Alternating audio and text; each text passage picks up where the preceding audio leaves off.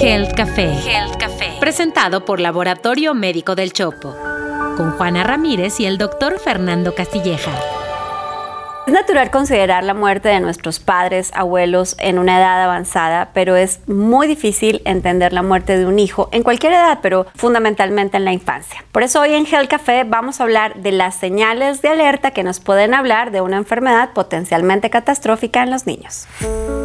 Hola a todos y muchas gracias por estar una vez más con nosotros en Gel Café. Y antes de empezar, la primera sugerencia de salud siempre es suscribirse en la plataforma que nos vean, ya sea en el canal de expansión en YouTube o en su plataforma favorita de podcast, que afortunadamente estamos en todas. Y decía al comienzo, cuando se muere tu esposo o esposa, pues entonces hay un nombre para eso que es, ser viudos, ¿no? O cuando nos quedamos sin nuestro padre o madre, pues también hay una palabra para eso que es huérfano, ¿no? O huérfana. Pero es que ni siquiera hay una palabra cuando se trata de perder a un hijo, ¿no? Y perder a un hijo a cualquier edad. Y por eso, para los papás y mamás, creo que este temor de, de, perder a uno de los hijos, de no identificar a tiempo una enfermedad que puede ser catastrófica o de evitar algo que podría hacerle daño, un accidente, se convierte, Fer, en el mayor temor. Y mira, yo siendo médico, yo también tengo, cuando pienso en mis hijos, pues tengo temores. Aunque seas médico. Y aunque yo sea médico, y muchos de estos temores, pues la verdad es que son irracionales. Es decir, la posibilidad de que una enfermedad catastrófica suceda, afortunadamente es baja.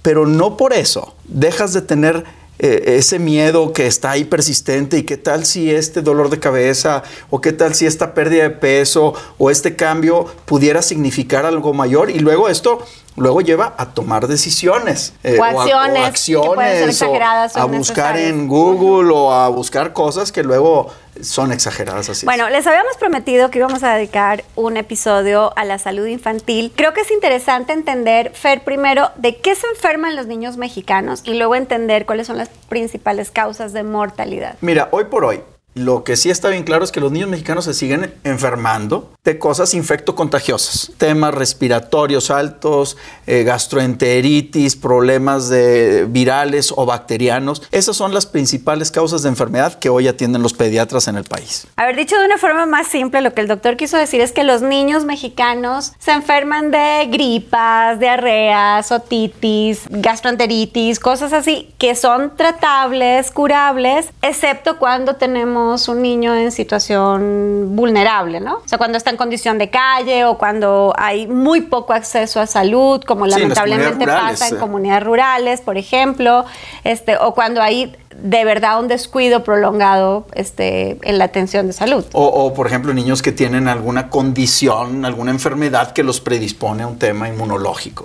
Aclarando el perfil de morbilidad o de enfermedad en los niños mexicanos, ahora sí hablemos, Fer, de cuáles son las causas más frecuentes de muerte en los niños en México? En los niños en México, entre, los, entre la infancia temprana y los 11 años de edad, la principal causa de muerte es el cáncer. Luego le siguen, particularmente en el cáncer, las leucemias, ¿verdad? Y algunos trastornos ahí de, de, la sangre, ¿no? Luego vienen los, los temas neurológicos, particularmente los tumores cerebrales. Y luego las enfermedades que les llamamos huérfanas o cromosómicas, que producen impacto en, parte, en edades muy, muy tempranas de la infancia. A ver, entonces va, empecemos por el cáncer, ¿no? que nos, has nombrado como la principal eh, causa de muerte en los niños y que además es una de las palabras más buscadas eh, respecto a temas de salud, es una de las palabras más buscadas en Internet que genera mucha más inquietud y miedo, ¿no? En todas las personas. Entonces,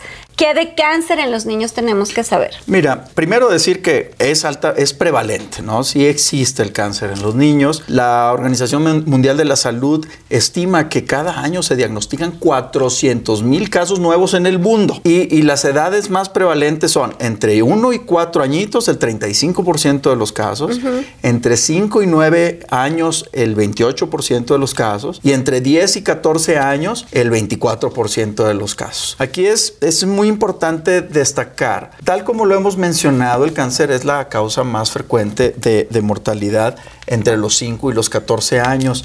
Aproximadamente entre 5 mil y 6 mil casos nuevos anuales se diagnostican en México, lo que da una prevalencia acumulada anual de 20 mil casos activos. Tristemente, la mayor parte de estos chiquitos son diagnosticados de manera tardía, en fases avanzadas, y esto condiciona que su mortalidad pues, sea mayor. De hecho, fíjate que los especialistas en, cáncer infantil, que son los oncopediatras, y ante una ausencia de registro nacional de cáncer en el país, estiman que en realidad tenemos algo más de 7.500 niños al año este, con un nuevo diagnóstico de, de, cáncer. Pero bueno, también la buena noticia en este sentido es que si el cáncer en los niños es diagnosticado a tiempo, más del 75% de ellos se van a curar y van a tener una vida completamente normal. Por eso creo que es muy importante, Fer, identificar cuáles son esas señales de alerta que cualquiera de ellas en su aparición tendría que encender las alarmas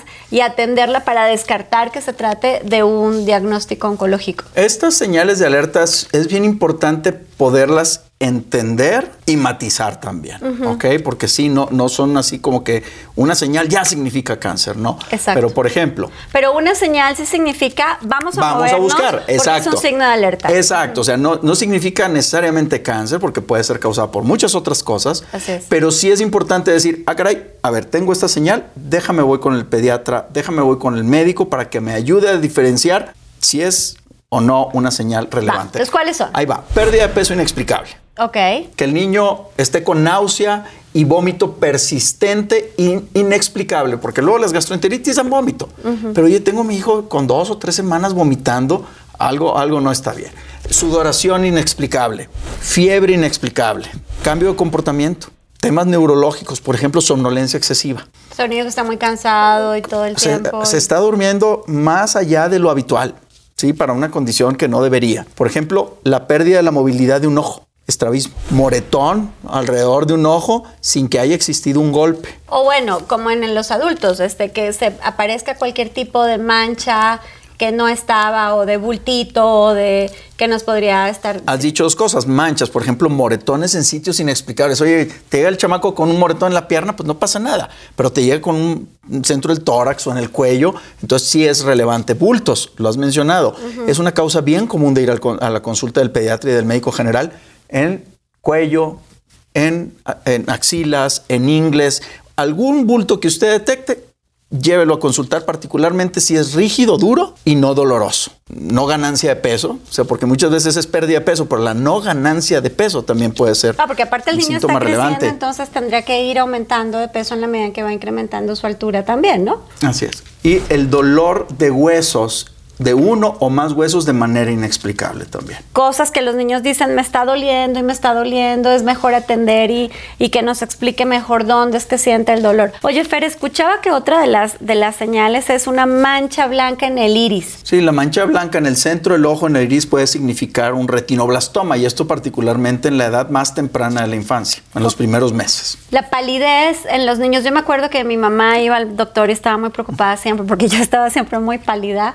¿Cuándo sí es una señal de alerta? Mira, normalmente lo que vemos en la consulta son niños que tienen un color de tez esperado a su familia a, uh -huh. y que pierden ese color de tez. Sí, hay gente que es palidita, que es güerita, que es blanquita, o, pero hay niños que pierden ese tono y entonces cuando hay palidez de la piel, pero palidez también de la parte de rojita del ojo y además se acompaña de fatiga, de falta de ánimo, de cambio en el, en el comportamiento del niño, hay que preguntar, hay que ir a revisar. Y ahí les va un tip, porque así como hemos hablado que la autoexploración mamaria en el caso del cáncer de mama en las mujeres eh, se convierte en una forma de prevención y también de diagnóstico temprano de detectar posibles bolitas o cambios en las mamas, también la exploración de los niños por parte de los padres es importante ir revisando que en la piel, en el cuerpo, no aparezcan este tipo de señales y si aparecen, pues poderlas identificar a tiempo y ante cualquiera de estas señales, córranle al médico, ¿no? Mejor un susto que después un lamento porque no consultamos a tiempo algo que nos podía estar señalando algo de esto. Pero bueno, entonces, pasando de cáncer, que es la primera causa de muerte en los niños mexicanos, nos decías que están las enfermedades neurológicas, y las enfermedades que llamamos raras o poco frecuentes. Cuéntanos más de esto, Fer. Mira, las enfermedades neurológicas eh, como los tumores cerebrales, pero también otras eh, neurodegenerativas como la distrofia muscular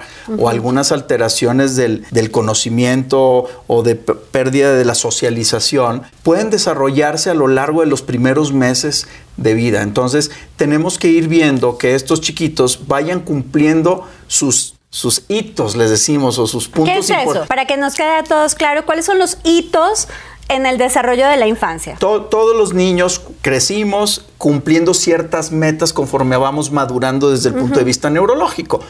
Caminar, hablar, apilar torrecitas de tres cubitos y luego de diez y luego y así vas avanzando en ciertas cosas que los pediatras ya tienen muy bien estudiadas y muy bien analizadas. Y que dicho sea de paso, este, cuando se identifica un retraso en esos hitos, es importante también consultar, porque esto de que, bueno, no necesariamente lo hacen todos los niños al mismo tiempo, no, sí, sí lo hacen porque tiene que ver con el desarrollo neurológico. Puede haber ciertas variabilidades, ¿verdad? Naturalmente, porque esto es estadístico, pero la mayor parte de los niños deben cumplir ciertas cosas a ciertas edades. Entonces, si hay la duda de que pudiera haber un retraso, lo importante es ir a revisarlo con el pediatra, con el neuropediatra, para ver si está cumpliendo un patrón o simplemente el niño no le sabe pegar a la pelota de fútbol porque le gusta el tenis, ¿verdad? O sea, puede haber cosas que sean variantes de la normalidad. A ver, entonces, ¿cuáles serían los síntomas que nos tendrían que hablar de una posible enfermedad de este tipo en los niños? Dolor de cabeza. Es una muy importante. Aunque los chiquitos se puedan quejar de dolor de cabeza, no es raro que se quejen de dolor de cabeza. Lo más común es que sea un diente o que sea este, que está mordiéndose, se, se trae una infección en el oído o algo. Pero dolor de cabeza persistente, intenso, particularmente que se pueda asociar a náusea, que se pueda asociar a vómito y, comúnmente esto en las noches puede ser un signo de, algo neurológico importante. La pérdida de la movilidad. Por ejemplo, niños que ya caminaban y que de repente, oye, ya perdió tono muscular, ya no se detiene, falta de coordinación. Antes agarraba un lápiz y ahora ya no puede escribir o ya no puede señalar algo o quiere picar un botón y, no tiene la capacidad que se esté mareando, que se esté cayendo. O sea, esos, todos ellos son datos neurológicos, musculares y de equilibrio y coordinación que el niño debe ir mejorando. Perderlo puede ser una señal de algo neurológico que hay que explorar. A ver, ahora las enfermedades raras o poco frecuentes justamente se denominan así porque tienen muy baja prevalencia. No estamos hablando de algo menos de 5 casos por cada 10 mil habitantes. Por eso es una enfermedad rara o poco frecuente y algunas otras reciben el nombre de enfermedad huérfana porque no existe un medicamento que los, con el que los podamos atender. Ahora, justamente tienen que ver con este desarrollo neurocognitivo y algún déficit o dificultades de comunicación o discapacidad como consecuencia. De hecho, les recomiendo ver el episodio sobre discapacidad que hicimos con nuestra querida Bárbara Anderson, en donde justamente ella señalaba que uno de los problemas de que estas eh, de que las personas en condición de discapacidad no reciban atención es que son enfermedades que no son tan fáciles de diagnosticar. Fer, entiendo que muchas tienen origen eh, genético o hereditario. ¿Cómo se diagnostican estas enfermedades? Primero hay que sospecharlas. Y, y como tú mencionaste, algunos de los síntomas o signos de los niños que padecen estas enfermedades. Y digo niños porque principalmente se identifican en los primeros meses de vida, entre los 6 meses y los 18 meses. Pero también hay algunos chiquitos que funcionan bien hasta la adolescencia y en la adolescencia manifiestan estas enfermedades. Entonces muchos de estos temas son neurológicos y de comunicación, lenguaje, socialización, etcétera. ¿Por qué? Porque estas enfermedades raras afectan temas desde metabólicos, que sustancias se acumulan en el cerebro, en el hígado, se producen toxinas y se acumulan en el cuerpo, de tal manera que progresivamente empiezan a deteriorarse. Entonces, lo primero que hay que ver con estas señales, ir a consultar con el médico. Si el médico llega a sospechar una enfermedad rara, existen pruebas genéticas que permiten identificar estos diagnósticos que son, mira, hay un catálogo de más de 7000 enfermedades raras, ¿verdad? Entonces, sí hay que ir por, a, a buscar un set de estudios genómicos que sí permiten identificar orientadamente las posibilidades. Enfermedades como la hemofilia, la fibrosis quística, síndromes raros como el de, el de Morquio o el Prader-Willi o enfermedades hematológicas como el síndrome de von Willebrand, que son temas de la coagulación o de falta de coagulación. Todas estas pueden ser enfermedades que necesitan un, diagnóstico lo más temprano posible, porque si bien muchas son incurables, sí hay algunas que sí tienen tratamiento Exacto. y hay algunas que se les puede intervenir con terapia Exacto. de múltiples cosas. Exacto, en efecto, en las enfermedades raras o poco frecuentes, la mortalidad es algo así como del 35% de acuerdo a las estadísticas disponibles. Pero lo que también quiere decir esto es que más de la mitad, más del 60% de los pacientes sobrevivir, no necesariamente curarse, pero que ya existen, como decías tú, tratamientos, medicamentos que pueden hacer una calidad de vida este, mucho mejor e incluso normal para estos pacientes que puedan desarrollarse eh, plenamente. El tema es, como decías tú, eh, la mayoría de estas enfermedades van a aparecer entre, entre 0 y 3 años, entonces esa es una etapa muy sensible para identificar esos, esos signos, Fer. Entonces, ¿qué es lo que tenemos que observar en este grupo? Lo más importante, vuelvo a lo mismo, la mayor parte de estas manifestaciones son neurológicas, neurocognitivas. Entonces, el desarrollo de los hitos, estos que ya mencionamos ahorita, es bien importante. Por eso, el control del niño sano el pediatra aquí se convierte en una figura central en la evaluación y en el diagnóstico, de tal manera que el pediatra va viendo contra sus cartas y contra sus documentos cómo va evolucionando el chiquito o la chiquita. A ver, Fer, entonces, así como hablamos de los niños y los signos del cáncer, en este tipo de enfermedades es particularmente sensible la etapa de los niños entre los 0 y los 3 años. ¿Cuáles son los signos de alerta que tenemos que supervisar? Muchas de estas enfermedades son, eh, tienen manifestaciones neurocognitivas. Entonces, cosas que debemos ver. Va. Que el niño tenga la capacidad de evolucionar en su lenguaje. Entonces, si no evoluciona en el lenguaje, hay que revisar. Ok. La socialización. El niño tiene que aprender, el niño o la niña tienen que aprender a socializar. No socializa, está ausente, no fija la mirada, hay que buscar apoyo. La capacidad motora. Tiene que moverse, tiene que hacer cosas, tiene que apilar, tiene que Estas jugar. famosas etapas de gatear, sentarse y caminar, ¿no? A, las, a las etapas o las edades que el, que el pediatra indique. Exactamente, y si no la tiene, hay que revisar. Tono muscular. Por ejemplo, esto es, esto es un hallazgo importante muy temprano. Los niños no se sientan, se caen. O sea, los sientas, les pones ahí una almohadita, pero como quiera se caen y llega un momento en donde ya se tienen esa capacidad de sentarse y empezarse a desplazar de alguna manera. No lo hace, hay que revisarlo. La falta de la sonrisa. O sea, pareciera un signo simple. Ah, el niño no se ríe. No, el niño tiene que sonreír. Ante estímulos pequeños, cosquillitas, cosas. El niño tiene que sonreír porque es parte de una respuesta y una socialización a su medio. Este, cambios bruscos en el estado de ánimo son bien importantes. O sea, venía un niño muy contento y hoy está muy, muy irritable. Ya tiene semanas de irritabilidad. Son datos muy importantes que hay que perseguir. Ok, entonces decía, si hay estas señales hay que ir con el pediatra y que el pediatra evalúe si es necesario consultar con el médico genetista para otro tipo de evaluación. Sí, porque las enfermedades raras, como tú lo mencionaste, eh, son muy poco común, necesitan un diagnóstico genético específico y los médicos genetistas son muy aliados de los pediatras para lograr estos diagnósticos. Y creo que como en todas las enfermedades, y es un gran mensaje de este episodio, como en todas las enfermedades, el diagnóstico temprano puede cambiar de una forma radical el curso de la enfermedad, mejorar la calidad de vida y en algunos casos incluso ya hay tratamientos